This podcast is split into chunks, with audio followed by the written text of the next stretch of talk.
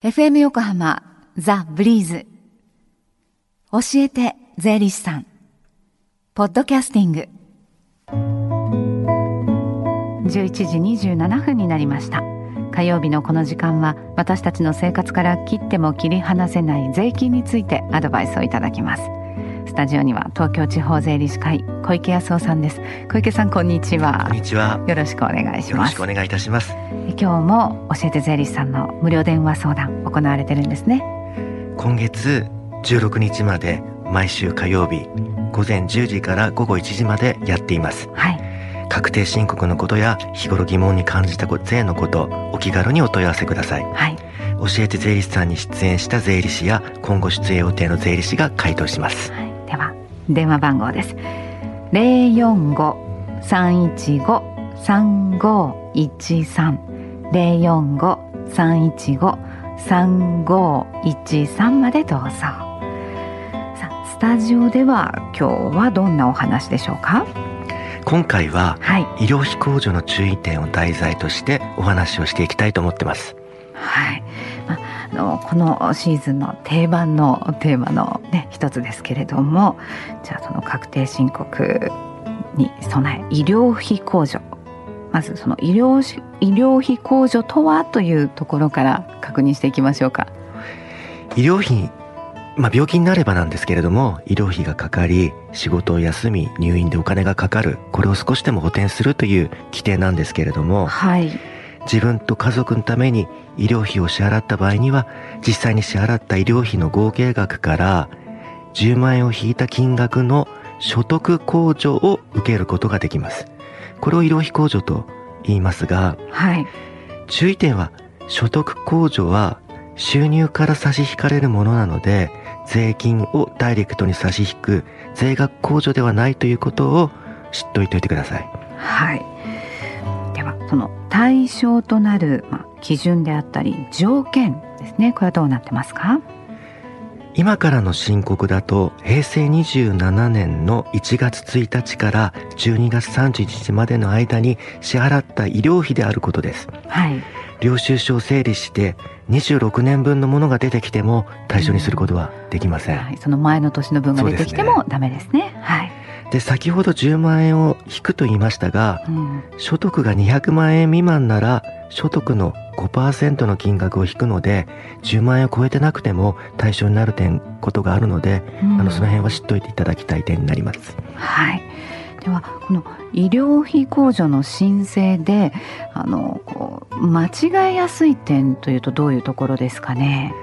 医療費控除の対象になるかならないかではい。判断が必要なんで、そのお話をしていきたいと思います、はい。処方箋でなく薬局で風邪の治療のために購入した風邪薬これは対象になります。はい。インフルエンザの予防接種の費用。人間ドックの費用も予防という観点なんですけれどもはい。予防というものは医療費控除の対象にならないんですうん。判断に迷った時は治療かどうかを判断の一つの根拠にしていただきたいと思いますはい。予防ではなく治療であるということが判断の基準になる。そうなんですねそうですか。そのね予防にかかった費用もこう認めてもらえるように変わっていくといいんですけどね。あの本当に今言っていただいたことが現在は NG なんですけれども、はい。予防も健康で長生きをするためにはすごく大切な概念なんであとうん医療費を抑えるっていうことも予算で必要になってきますので、うん体のあの健康を伸ばすための社会を実現するために自分自身が健康に責任を持ち体の軽い不調だったら自分で手当てができるよううなん。セルフメディケーションが必要です。はい。予防接種健康診断はい。がん検診を受けたならばこの部分について医療費控除とは違う規定になるんですけれども、ええ。所得控除を行う規定が来年から施行される予定です。はい。でまた間違いやすい点としてはい。医療費を補填する入院給付金等を支払っあの支給された場合なんですけれども支払った医療費から引かなければいけない。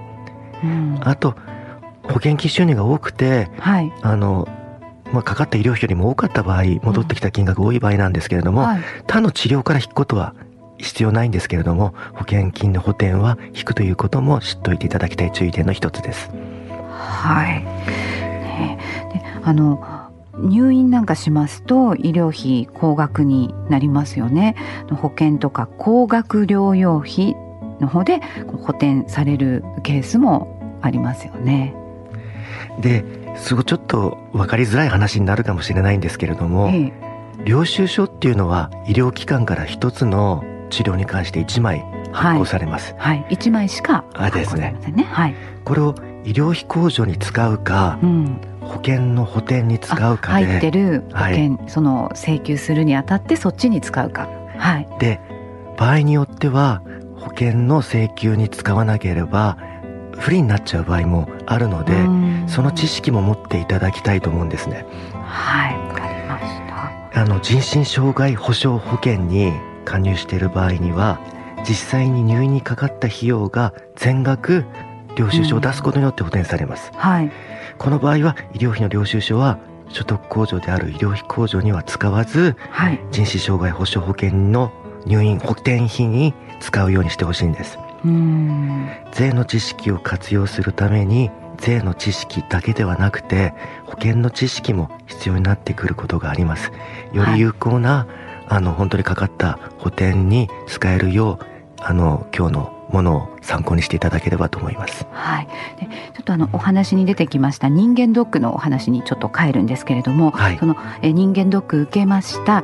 ちょっとまあ引っかかってというか、ここもう一回何々かで見てもらった方がいいですよとなって何か治療をするとなった時はどうなんでしょうか？あありがとうございますもう予防ではなくて治療の一環になるんで、はいその時の人間ドックの費用ははい医療費控除の対象になります、なるほど。ねあの今行われている無料電話相談会でもあの医療費控除の注意点なんかをねお尋ねすることもできるということですよ。この後1時までつながる電話相談の番号をもう一度お伝えしますね。零四五三一五三五一三零四五三一五三五一三までどうぞ。この教えて税理士さんはポッドキャスティングでも聞くことができます。ブリーズのホームページまたは iTunes ストアから無料ダウンロードできるので、ぜひポッドキャスティングでもおさらいに聞いてみてください。小池さんどうもありがとうございました。どうもありがとうございました教えて税理士さんでした。Deep inside your ears still lingers on the fading sound of footsteps, so clear to hear whenever I find you with empty beer bottles in your hand. I see someone four years old staring back at me. Once you told me don't know who you are. There are pieces of you lost somewhere along the way. You've been searching hopelessly in a wrong place. Cause they have always been with you from the very start. So many years you haven't been yourself.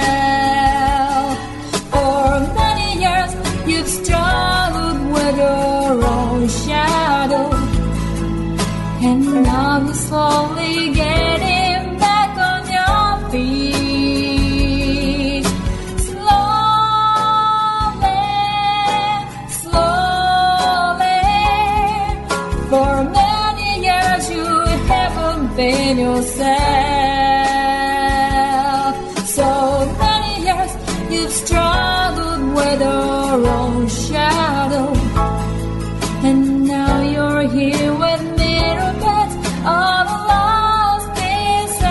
Together.